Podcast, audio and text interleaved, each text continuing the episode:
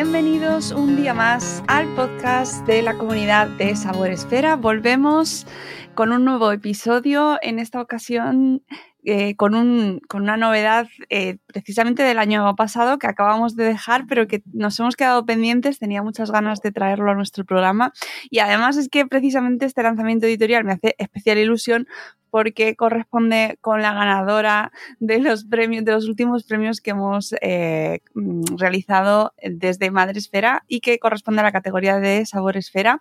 Ella es Noelia Herrero y es la persona que está detrás de la cuenta Dulces Diabéticos. Buenos días, Noelia, ¿cómo estás? Bienvenida. Buenos días, muy bien, muchas gracias.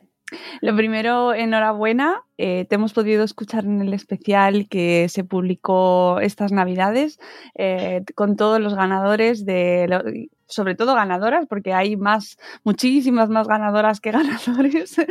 y te hemos podido escuchar. Eh, enhorabuena por ese premio tan merecido. Muchas gracias. Me hizo mucha ilusión, la verdad. Me alegro. Me alegro, la verdad es que ha sido muy complicado. Eh, todos los, los, tres finalistas pues eran fantásticos, son fantásticos y es que además, pues no es por nada, pero Saborefera tiene cuentas fantásticas y encima es una época en la que yo no sé si tú estarás de acuerdo, pero creo que están de especial, em, se están cobrando especial importancia las cuentas gastronómicas y los blogs gastronómicos. ¿Tú cómo lo ves? Sí, eh, bueno, hemos visto todos que durante la pandemia todo el mundo como loco hacer tartas de queso.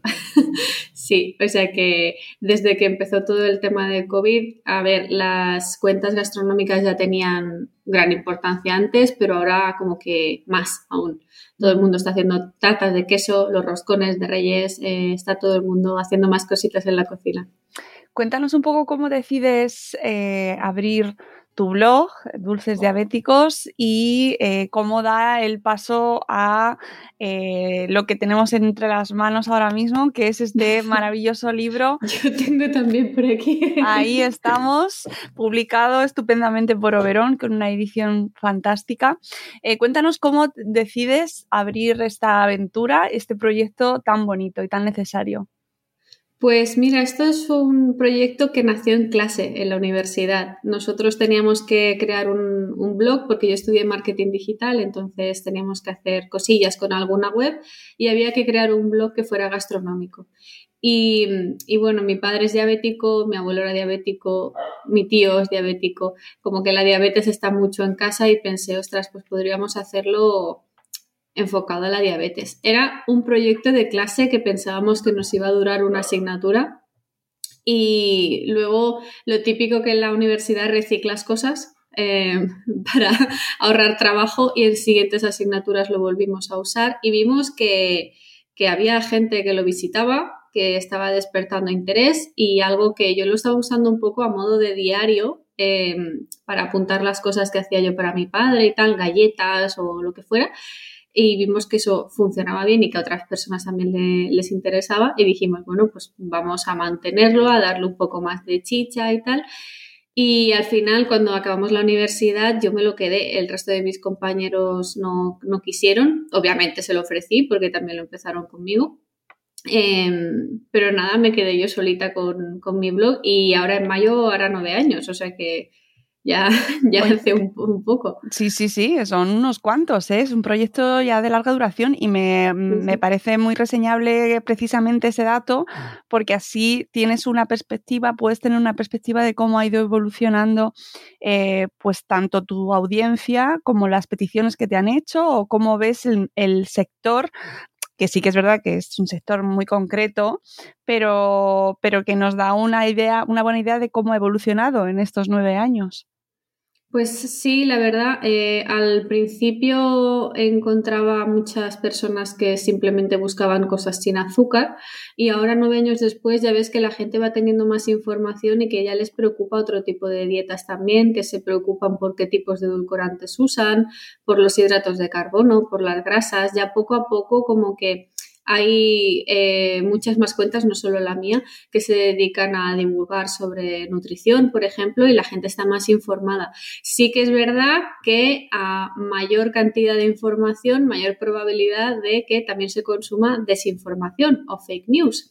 Y también me llegan muchas personas que tienen ideas preconcebidas o incluso equivocadas sobre la alimentación.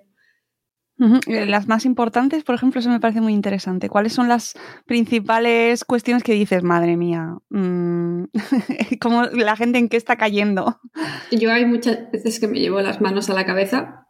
Em, personas que se piensan que no pueden tomar sucralosa porque es un edulcorante que es procesado. Entonces, sí, es verdad, no sale de la caña de azúcar directamente como el polvito que tú le echas al postre, pero es mucho más sano eso eh, a nivel diabetes, una persona que tiene diabetes, consumir 10 gramitos de sucralosa en un pastel entero que echarle 100 gramos de dátiles, que eso yo lo estoy viendo mucho ahora. Ahora el real fooding está muy de moda y para personas que no tienen diabetes lo veo bien, em, pero los dátiles son puro azúcar y se está llevando mucho esto al terreno de la diabetes cuando no debería y hay muchas personas con diabetes que creen que es mejor sustituir el azúcar directamente por dátiles en lugar de usar algún edulcorante. Y los dátiles provocan picos de glucemia. Entonces, hay estudios de, todo y siempre está el que va a encontrar el estudio exacto que únicamente eh, recomienda los dátiles y recomienda una variedad muy específica de dátiles o cosas así. Entonces, cuesta, hay que ir haciendo bastante divulgación buena para que las personas al final también aprendan a distinguir qué tipo de mm, artículos científicos son fiables, eh, cuáles no. Obviamente siempre es mucho más fiable un artículo científico que un artículo de la web como revertir la diabetes.com o algo así. Entonces, va costando, va costando, pero yo creo que la gente cada vez está más y mejor informada. Bueno, gracias a cuentas como la tuya, además, hay que decirlo, ¿no? Eh, cuentas que al final, eh, con tanto tiempo, vais dedicando, que no es una cuestión de un día, ¿no? Que es cuestión de ir poco a poco, con paciencia, ir desmontando todo ese tipo de informaciones y ahora eh, volcar toda tu experiencia en un libro.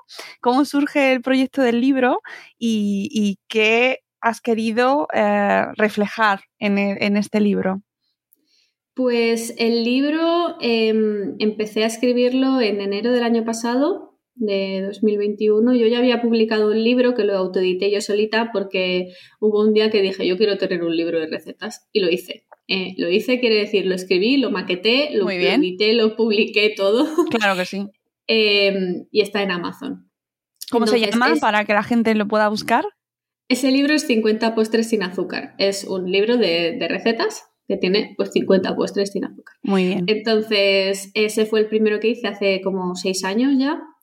Y después eh, tuve algunas críticas negativas de, ese libro, de que era finito o, tal. Claro, yo lo hice como pude. es finito, haz uno más gordo. sí, sí, tal, tal cual eran así las críticas. ¿eh? Y dije, bueno, pues, pues estaría bien. Y un día paseando paseando por, por el FNAC de Plaza Cataluña aquí en Barcelona, estuve mirando un montón de libros y pensé, estaría chulo que estuviera aquí un libro mío. Pero claro, para eso me lo tiene que publicar una editorial, no hacer yo un experimento como ese. Y empecé a escribir editoriales. Empecé a escribir editoriales en plan, hola, me llamo Noelia y quiero escribir un libro. Tal cual. Em, y la mayoría me ignoraron y al final, eh, los, los, bueno, las chicas de Oberón se pusieron en contacto conmigo y estuvimos hablando sobre qué meter en el índice, qué cosas estarían en el libro, les gustó y firmamos el contrato. Y en noviembre salió el libro, el 11 de noviembre, que fue genial porque fue justo antes del Día Mundial de la Diabetes, que es el 14 de noviembre, y me hizo mucha ilusión. Y, aquí está el libro, que este es un señor tocho, nadie me va a decir que es finito este libro, porque es un tochaco. Eh, que, que, todas las críticas sean esas, está bien. sí, sí. Bueno, es verdad que los amantes de los libros de recetas nos gustan grandes. Sí, a ver, pesa casi un kilo el libro, ¿eh? así que otra cosa no, pero... es verdad, es que cuando te metes en la cocina te gusta ponerlo en la encimera, poder cocinar, yo personalmente, poder cocinar con él al lado, que sea grande, que veas las fotos bien, ¿no? Mm, creo que es una... Sí, sí. No, en los libros de cocina el tamaño importa, sí.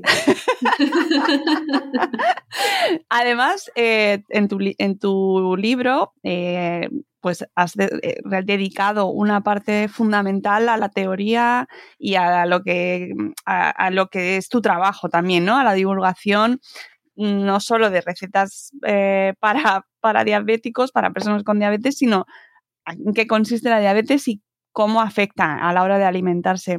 ¿Te ha costado mucho esa parte? Eh, ¿Has dejado algo fuera o en qué te has centrado? Esto, a ver si me permites hilarlo con lo que decía antes, eh, sobre que cada vez tenemos acceso a más información y eso también nos expone a la desinformación. Yo llevo ya bastantes años eh, investigando sobre todo esto. Acabo de depositar mi tesis doctoral. Eh, mi tesis doctoral es en comunicación social en diabetes, o sea, precisamente va sobre todo esto. Así que lo tengo muy trillado el tema. Qué bien. Y, yo me esfuerzo por intentar divulgar, pues no solo información verídica, científica y de calidad, sino también intentar que las personas sean capaces de distinguirla. Entonces, mm, me enfoco mucho en eso. La primera parte del libro, yo no quería que este libro fuera un simple libro de recetas y toda la primera parte, que son tres bloques, como habrás visto. El primero sobre la diabetes, eh, que es la enfermedad, cómo te afecta, eso en tu cuerpo que supone, ¿no? Hay mucha gente que tiene diabetes y no sabe eh, exactamente qué es lo que eso significa. Sabe que, que no puede comer azúcar. Pues muy bien, vale, pero la diabetes, ¿qué está provocando en tu cuerpo? A partir de ahí, ¿cuáles son los cambios que deberías hacer a nivel nutricional? Luego también hay una introducción em, que obviamente no es un máster, pero em, creo que es bastante, bastante útil en cuanto a qué es la nutrición y conceptos básicos, pues para que la gente cuando lea lo que sea pueda distinguir pues qué es un macronutriente, un micronutriente, cómo son los hidratos de carbono que nos provocan y cómo escogerlos, eh, distintos tipos de dieta. Luego de ahí pasamos a la repostería, ¿vale? Cuando ya sabes qué es la diabetes y cómo te afecta y cómo adaptar tu nutrición, qué es lo básico que debes saber sobre repostería, utensilios, ingredientes, cómo escoger los ingredientes en base a todo lo que hemos visto anteriormente. Y de ahí ya es que podrías hacer tú mismo tus propias recetas. Em, es como toda la introducción que da paso a las recetas. Em, obviamente es un libro de recetas y hay 100 recetas, pero mm, yo quería hacer algo que también les sirviera a todas las personas que tienen el libro para adaptar sus propios postres, para crear sus propios postres. Entonces hay muchos datos, muchos consejos sobre eso y, por supuestísimo, todo lo que pone en el libro está basado en evidencias científicas. Al final del libro hay un QR, no sé si lo has visto, em, a través del cual puedes acceder a todas las fuentes y todas son fuentes científicas de revistas muy contrastadas y eso es a lo que yo me dedico en realidad. O sea que Sí, es un libro de recetas, pero espero que también sea un poquito divulgativo. Mm, sí, y de hecho para mí es uno de los grandes éxitos ¿no? de tu trabajo, que mezcles eh, una parte divulgativa que que cumple una función y un valor de cara a la sociedad brutal y luego además eh, que nos das eh, la posibilidad y les das a, un montón de personas la posibilidad de eh, tener recetas a su alcance que quizás antes no existían, ¿no? Sí, eso me lo han comentado bastante también. Tengo muchos mensajes en Instagram, por ejemplo, de mamás eh, cuyos niños o niñas han sido diagnosticados con, diabetes, diabetes tipo 1 cuando son pequeñiñitos, y que se piensan que, ostras, ¿y ahora qué le voy a dar? Y que es como que les, les abres puertas. Les, das un rayito de luz. Entonces, a mí eso me, me, llena muchísimo. Es algo que no me esperaba cuando, cuando creé el blog y debo decirte que es lo que más me alienta a seguir con él a día de hoy. Todos esos comentarios de personas que me dicen que les he ayudado, aunque sea un poquitito, aunque sea porque hoy han comido tortitas eh, en familia, eso a mí me, me llena muchísimo. Las fotos que me comparten o las cosas que hacen, cosas que me preguntan también, mensajes que me envían, son, son cosas que te ponen muy, muy contenta. Mm, eh, sí, no me extraña porque realmente eh, hay cada vez más personas con diabetes. Sí, sí, es como la pandemia de este siglo también, ¿vale? Em, al final, la alimentación que hemos llevado durante las últimas décadas nos ha traído aquí. Eh, la diabetes tipo 2, que es la mayoritaria, cada vez hay más, cada vez hay más personas con sobrepeso, que es una enfermedad que también está relacionada con, la diabetes. Entonces, sí, el número de personas con diabetes es preocupante a nivel mundial. Y sí que es verdad que eh, hay factores genéticos, hay factores que no son modificables, ¿no? Pero hay factores que sí, como una buena dieta, eh, no llevar una vida sedentaria, no fumar, todo eso está en el libro también. Entonces, hay muchas personas que podrían prevenir o retrasar su diabetes si llevasen un buen estilo de vida. Sí, está muy mezclado, ¿no? La, la, divulgación en tu libro, dando recomendaciones tanto informativas a nivel de qué es la diabetes y cómo se manifiesta en nuestros cuerpos, y luego además consejos para llevar una vida saludable. Y esto sí que me interesa mucho porque em, puede haber la idea o puede quedar la idea de que eh, porque no lleven azúcar o porque se sustituya el azúcar de alguna manera, eh, sean más saludables. Claro, eh, no sé si es a lo que te refieres, pero no se trata únicamente de quitarles el azúcar. Entonces, de nuevo, todo esto está en el libro, em, pero se trata de escoger mejor los hidratos de carbono, Em, escoger hidratos complejos, evitar los refinados, em, escoger mejor las grasas, las fuentes de proteínas, eh, son un conjunto de cosas. No es simplemente le quito el azúcar y ya está, porque entonces lo que haríamos es exactamente lo que te decía antes, quitar el azúcar, echarle un montón de dátiles y quedarte tan ancho. Pero no se trata de eso, se trata de escoger mejor los nutrientes que nos estamos llevando a la boca y que por tanto forman parte de nosotros también. Em, entonces, todo esto es lo que he trabajado mucho en el, libro. O sea, es, es exactamente lo que tú decías, no es quitarle el azúcar y ya está. Y de hecho es algo que este libro está muy enfocado a personas con diabetes porque es como es mi blog y tal, pero yo tengo muchos seguidores y seguidoras que no son personas con diabetes, que no tienen diabetes y de hecho es algo que yo se lo cuento a todo el mundo y a todos mis conocidos. Esta dieta eh, propuesta obviamente es a términos muy generales y cada uno necesita una dieta específica eh, diseñada por su nutricionista, pero la dieta general de las personas con diabetes, reducir azúcares, usar hidratos de carbono complejos en lugar de refinados, escoger mejor las grasas, reducir las grasas enteras. Eh, todo esto es algo que podríamos hacer cualquiera, que no hace falta tener diabetes. Esto, esto es dieta saludable. Entonces, es, eh, yo creo que es un libro que incluso si no tienes diabetes te vendría bien pues para que los críos coman mejor, para que tú comas mejor, para que en, en casa escojamos mejor todos los ingredientes y sepamos, seamos más conscientes de lo que comemos y comamos mejor. Mm, totalmente de acuerdo contigo. Y es que sobre todo iba en esa línea porque a veces se buscan soluciones rápidas para adelgazar, ya lo sabemos.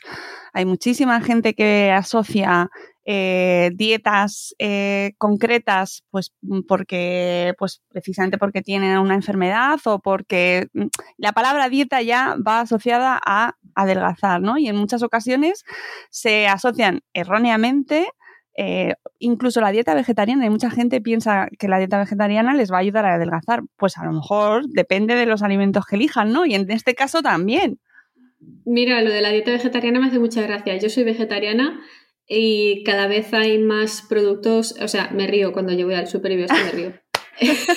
cada vez hay más productos de estos de para vegetarianos, eh, hamburguesas, nuggets, croquetillas, cosas de estas que yo las veo en el súper y pienso, si alguien se alimenta a base de esto, desde luego delgado no va a estar, porque eso será para vegetarianos, pero muy saludable como que no, estar todo el día a base de fritos y de estas cosas que Hay veces que lo, ves y, son buenos procesados o ves lo que llevan y vale, pero en la mayoría de casos no. Entonces, una cosa es que un día te hagas una hamburguesa de esas porque te gustan. Em, yo lo hago, a mí me gusta el seitán y, y, sí, es verdad que hay días que a lo mejor me hago una hamburguesa de soja o de seitán, pero uno, no toda la semana. Tú no puedes estar toda la semana alimentándote a base de eso. Eso no es una dieta, por mucho que sea vegetariano. Entonces, ser vegetariano adelgaza, no, ya te digo yo que no, depende de lo que comas. si te alimentas a base de calabacín, pues probablemente adelgaces, pero ya no por ser vegetariano, sino por la dieta. Claro, claro, pero es verdad que sí que me lo encuentro muy a menudo, esos reclamos, ¿no? Y esa sensación de, bueno, sí, y, o incluso con la diabetes, ¿no? Bueno, le han quitado el azúcar, uf, fenomenal, va a adelgazar, seguro, es, me, voy a, me voy a copiar su dieta porque va a adelgazar. Y mm, no depende de eso. No, de hecho, eh, yo me he encontrado muchas veces casos de personas que se llevan las manos a la cabeza porque estoy usando algún edulcorante o es que los, diabéticos no podemos tomar azúcar y les pregunto, ¿tú comes pan con tus comidas normalmente? ¿Cuánta pasta comes a la semana? ¿Cuánto arroz comes a la semana? ¿Cuántas patatas comes a la semana? Ah, bueno, es que eso no, eso es azúcar, amigo. Entonces, em, hay que ser consciente de todo, no únicamente de... Hay veces que yo creo que es mejor que le eches una cucharadita de miel a tu café o a la, o a la infusión que te estés tomando si verdaderamente te apetece que hincharte a pasta. Entonces hay que hacer las cosas con, lógica, con, coherencia y con un poco de sentido común, sobre todo con lo que te decía antes, teniendo acceso a la información a la que tenemos acceso. Bueno, además me parece una manera el hecho de combinar los postres, que es como como objeto de placer y de deseo, ¿no? Un momento de, de degustación ahí, fuera de toda, de todo, de, toda divulgación. no, me voy a hacer una tarta, me da igual todo lo demás. Pero está mezcladito muy bien, muy coherentemente con su ración de divulgación, de información, con evidencia científica. Me parece una manera muy interesante, pues eso, de aprender conceptos, que esto sí que me interesa mucho hablarlo contigo. Además, sabiendo encima que estás especializada en comunicación social de la diabetes, veces qué eh, eh, nivel de conocimiento tenemos a nivel social eh, sobre la diabetes y, e incluso sobre la nutrición, desde tu perspectiva. Poco y malo. Gracias. lo siento, lo siento. bueno, eso está bien, hay mucho que hacer, entonces. Sí, yo estoy metida en varios programas con hospitales a ver si me hacen un poco de caso para, o sea, mi idea es eh, que mejoremos todos a través de una mejor educación. Es lo que yo considero que al final nos va a ayudar. ¿Y cómo se educa mejor? En los colegios. Eh, no puede ser que si en una clase un niño tiene diabetes, el resto no tengan ni idea de qué supone eso o de si le da una hipoglucemia en el patio, ¿qué hacemos? Eso el resto de niños deberían tener pues un, mínimo, no solo sobre diabetes, sino también sobre otras enfermedades que pueden estar afectando al resto de sus, de sus compañeros. Hace poco hablaba con un amigo que cuando era pequeño tenía intolerancia a la lactosa y, le hacían bullying en el cole porque no se comía los cruzanes de chocolate. ¿Vale? Entonces eso no puede ser. Empecemos por eh, enseñar a los niños que la alimentación puede ser variada entre sus compañeros, que puede haber compañeros que no puedan tomar gluten, que no puedan tomar lactosa, que no puedan tomar azúcares, que igual en un momento dado necesiten un chute de zumo, que eso puede pasar también. Entonces, a partir de ahí, creceremos todos con una mayor tolerancia a estas cosas, con mayor información y como si fuera algo más natural, que es lo que es. Que al final eh, es lo que decíamos antes, ¿no? La diabetes, por ejemplo, la diabetes eh, afecta a un montón de personas. Crezcamos con esa naturalidad, que es que es lo que es, es natural. Y luego a partir de ahí ayudar también a centros médicos, hospitales, a que cuando una persona es diagnosticado con diabetes sepa qué hacer, porque ahora mismo en muchos casos te dan un panfleto y cuatro cosas y a tu casa. ¿Vale? Entonces las personas con diabetes tienen que, que buscarse las castañas un poco si quieren pues mejorar o tener grupos de apoyo, lo que sea. Y ahí viene el problema. Ahí viene el problema que eso es mi tesis doctoral. Em, que entonces lo que pasa es que estas personas buscan online.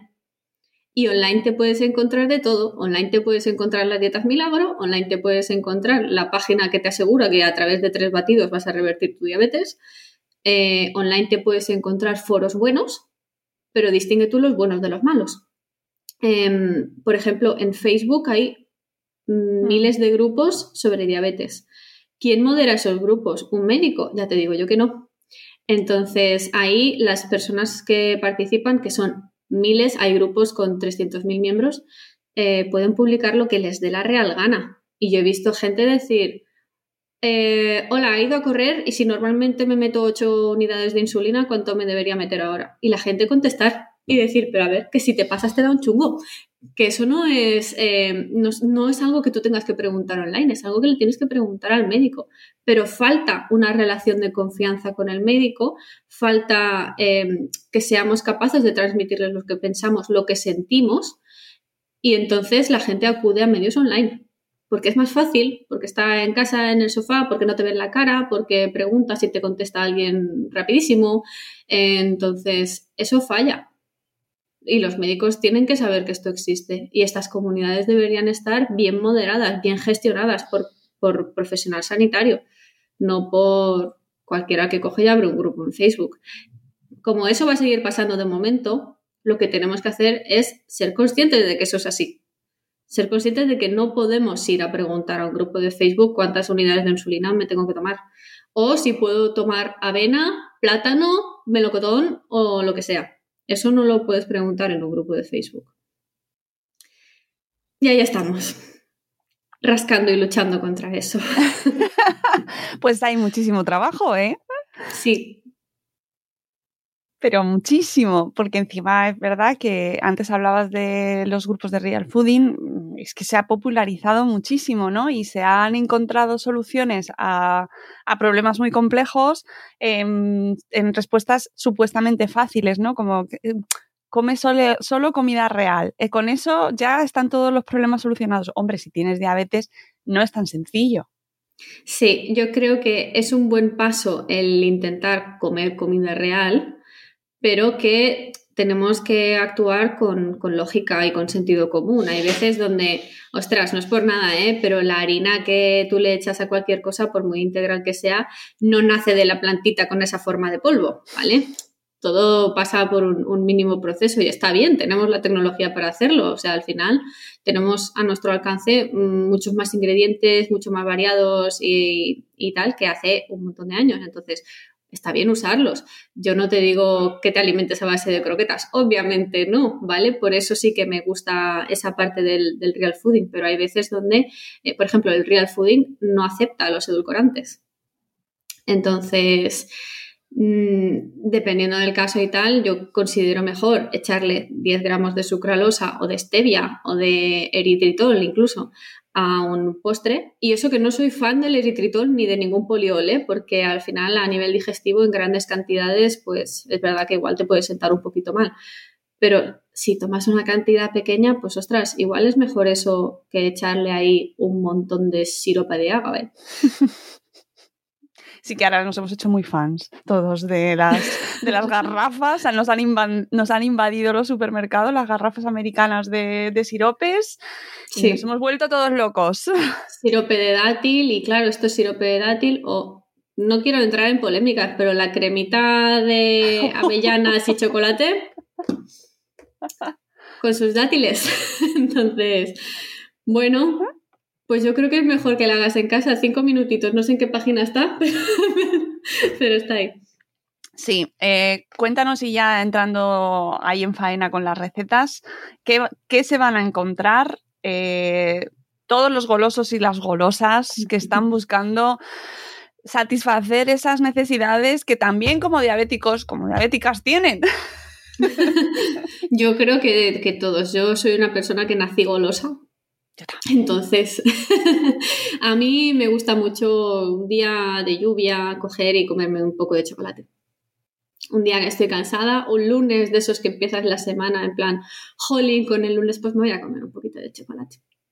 Entonces, hay muchas cosas con chocolate en el libro, por, porque a mí me gusta el chocolate, pero hay muchas cosas muy variadas. Hay recetas con fruta, hay recetas con verdura incluso, que eso es otro de, mis proyectos, eh, los postres con verdura. Mm, me gusta, me gusta mucho hacer postres con verdura, creo que es una manera de comerla y sobre todo orientada a personas que no están acostumbradas a incluir las verduras en su dieta, como los niños o como personas adultas que simplemente se niegan. Entonces, no es lo ideal, pero es una transición a comer más, más verduras. Entonces, ¿qué hay en el libro? Hay pues de todo, hay 100 recetas, hay bizcochos, hay galletas, hay helados, hay tartas, hay muchas tartas. Eh, el apartado de las tartas es el, más extenso. Hay también algunas recetas basiquitas que las puedes aplicar en, otras recetas, tipo rellenos, cremas, em, siropes naturales. Eh, entonces yo creo que es bastante completo en cuanto a lo que te puedes encontrar porque hay de todo, hay también alguna cosita pues para Navidad o cosas así más estacionales. Y hay hasta panes. Hay, un apartado final de, de, panes que al principio no sabía si lo iba a poner porque al final los panes no son estrictamente dulces, que digamos, pero pensé que me apetecía incluir panes porque he hecho panes sin harinas, He hecho panes que son como más keto, que no voy a hablar de la keto porque tampoco estoy a favor de la keto, pero que tienen un menor, menor contenido en hidratos de carbono, más fibra, entonces eh, me apetecía también incluir alguno y porque no hay algunos que son panes neutros, entonces los puedes eh, rellenar de algo dulce si te apetece. Hmm. Ahí a gusto del consumidor. Sí, tenéis una zona al final, eh, pues un poquito que se sale un poco de lo dulce más ahí, más profundo, ¿no? Pues con bagels, por ejemplo, que también se han puesto ahora muy de moda, pan de molde, por ejemplo, el pan que decías de espalda y centeno, la focaccia, bueno, pues tienes opciones eh, que merienda, desayuno, merienda, pero que dan ideas, claro, que está muy bien y que también amplía un poco el abanico. Oye, cuéntanos, mm, dentro de todos esos proyectos en los que estás metidos, así lo más gastronómico para ir abriendo boca y qué podemos esperar de lo que está por venir, Noelia. Vale, eh, bueno, muchos proyectos. La investigación me quita bastante tiempo porque es algo que me, importa mucho. Es algo que hago totalmente eh, sin ánimo de lucro. O sea, todas las asociaciones donde participo no, me pagan. De hecho, he hecho incluso charlas, talleres, conferencias donde me han querido pagar y les he dicho, mm, esto tomadlo como donación para vosotros mismos. Entonces, eso me lleva mucho tiempo, pero me llena mucho. Entonces, estoy muy, muy metida en temas de, investigación y tengo la defensa de la tesis doctoral el mes que viene. Entonces, uh. estoy con eso. A nivel más gastronómico, ¿qué podéis esperar? Pues el blog va a seguir mm, con, sus recetas. sigo publicando recetas en el blog y en Instagram, entonces ahí se, puede ver todo lo que voy publicando. Y eh, no voy a hacer mucho spoiler, pero lo que te decía antes, tiro hacia los postres con verduras. En este libro hay alguno, así con calabaza, con calabacín, con zanahoria, pero mi idea es hacer algo un poco más grande alrededor de los postres con verdura. Me gusta, me gusta mucho la idea, me parece muy interesante y además es verdad que mm, especialmente familias, madres, estoy pensando, ¿no? A la hora de hacer los menús y, pequeños que no hay manera de meterles las verduras, que es verdad que no es la opción principal, ¿no? De decir, bueno, no es la más, más eh, óptima, pero que sí que es una manera de ir, bueno, metiéndolo poco a poco Exacto, no, mi idea no es coger y decirle a un niño, no te comas zanahorias, que te doy aquí este carrot cake. No es la idea. No, o sea, la idea de hacer postres con verduras no es sustituir el consumo de verduras, sino es mientras el niño se va acostumbrando a ese sabor. Eh, por ejemplo, un pastel con calabaza, no sabe del todo a calabaza, pero tiene el toque de calabaza. Entonces ya vas acostumbrando un poquito el paladar progresivamente y ya un día le darás calabaza hervida y se la comerá. Entonces, esa es la idea, que sirva de transición, no de sustitución de las verduras bien hechas. Por favor. que, Además, a mí, que a mí me gusta mucho la verdura, entonces yo no voy a vender eso. Sí, pero y además estaba pensando además también en un colectivo que es en la tercera edad, que, mm, que tiran, a veces hay, hay, personas que comen maravillosamente y que mantienen una dieta, o sea, eh, fantástica y que tienen muy buenos hábitos adquiridos desde, desde que eran más pequeños y además dietas muy simples pero muy bien combinadas, ¿no? Hay muchas veces que yo cuando lo veo digo, joder, qué envidia y qué, qué bien comen, pero en otras ocasiones, a lo mejor por falta de tiempo, porque pues ya se van dejando y, no tienen ganas o no, o no tienen recursos, la dieta va empobreciéndose, ¿no? Y yo creo que ese sector de la población hay que tener cada vez más, más pendiente sobre todo porque cada vez somos más. Sí, sí, sí. El tema ahí está en que no se lo puedes eh, intentar decir a ellos directamente, sino a sus hijos, porque mi abuela, por ejemplo, no va a coger un libro de recetas y se va a poner a cocinar una receta porque ella sabe. claro. a ella no le vas a decir cómo cocinar.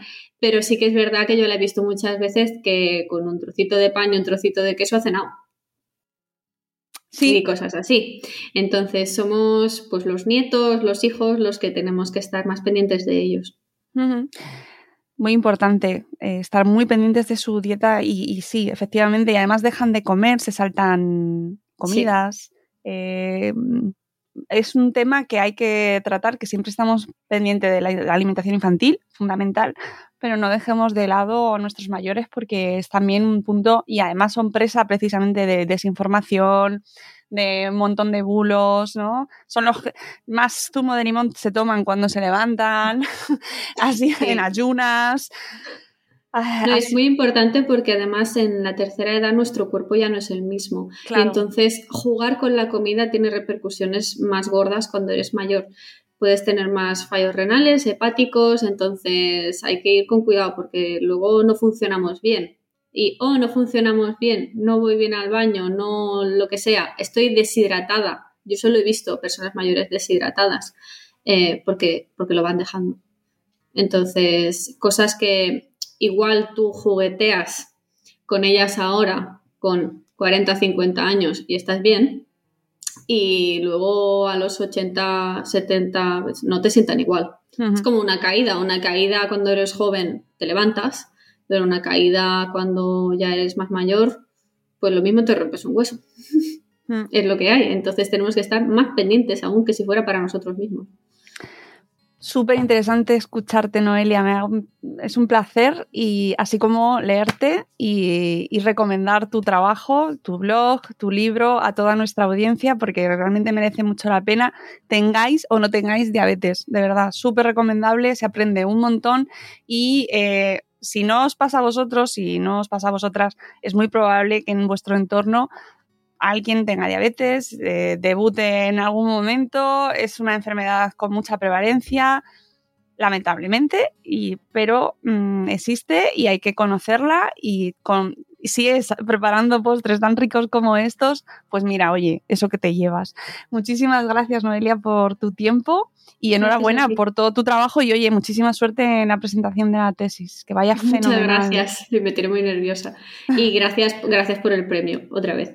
Nada, ha sido un placer y me parece mm, muy relevante el trabajo que estás haciendo y, que que tiene mucho valor para la, para la sociedad y para toda audiencia, ¿no? Que muchas veces en redes parece como que encima la gastronomía y el mundo gastronómico, que parece como muy que se queda en la superficie, ¿no? Muy banal, ¿no? Vamos a comer, a hacer postres y en realidad tiene un trasfondo y una utilidad muchísimo más profunda de lo que puede parecer y por eso me parece que, que tu trabajo y tu blog son dignos de mención y de ese premio que se ha llevado pues totalmente merecido. Amigos, nos vamos. Mucha suerte, Noelia. Ya nos contarás qué tal esa tesis. Muchas gracias. Te seguiremos leyendo y nosotros nos vamos, volveremos con un nuevo episodio del podcast de Sabor Espera muy pronto. Adiós.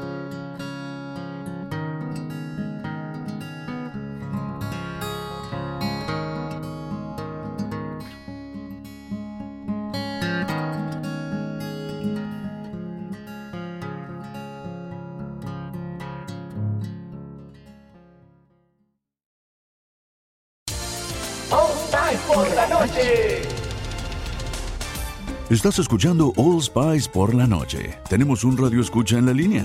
Esta es para mi esposa Gabriela. Me gustaría escuchar. ¿Te crees muy lista usando mi All Spice Moisturized Body Wash a mis espaldas como si no me fuera a dar cuenta del inigualable aroma a Shea Butter? Uy, una de mis favoritas. Gracias por escuchar All Spice por la noche. Y recuerde. Red Cash.